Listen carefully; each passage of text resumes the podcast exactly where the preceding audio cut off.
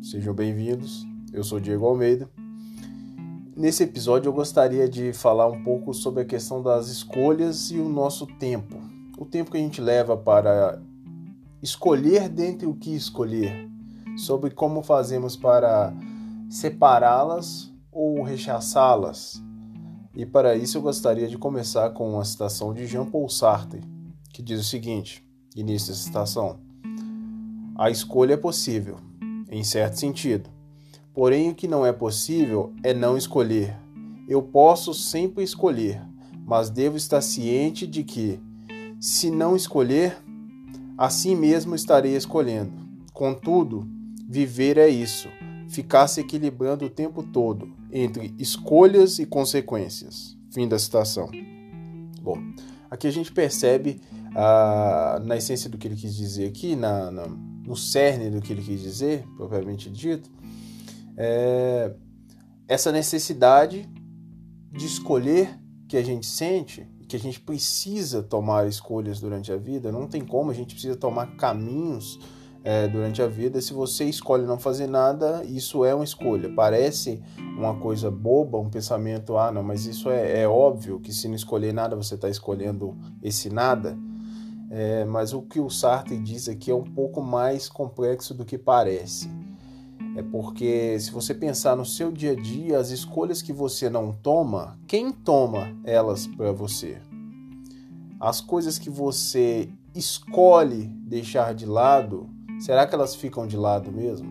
Ou por que você escolheu deixar aquilo de lado em detrimento de outro algo?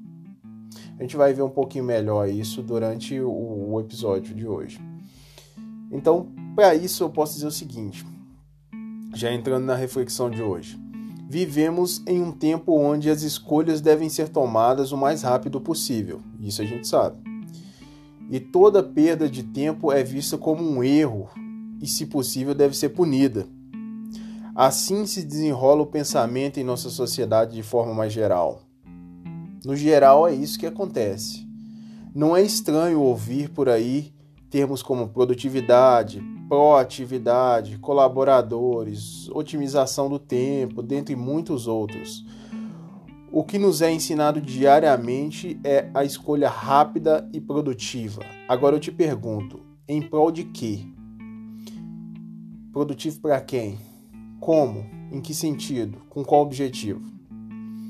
Pensar leva tempo, requer aprofundamento e, consequentemente, leva a questionamentos, reflexões e perceber que algo diferente pode ser feito. Exatamente por isso a atividade reflexiva é tão ignorada. Jargões como tempo é dinheiro e quem pensa muito pouco faz são tão usadas principalmente no meio corporativo e empresarial. Mas vale lembrar que essa linguagem e ações subsequentes são enraizadas em nosso dia a dia. Se na empresa existe um produto a ser vendido, no dia a dia somos nós nos vendendo.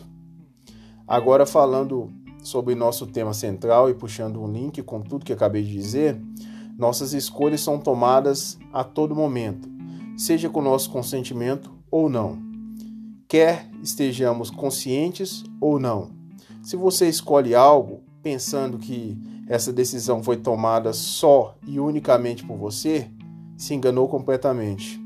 Dentre tantas ou quantas outras possibilidades lhe foi oferecida esta que você tomou? Eu deixo essa pergunta.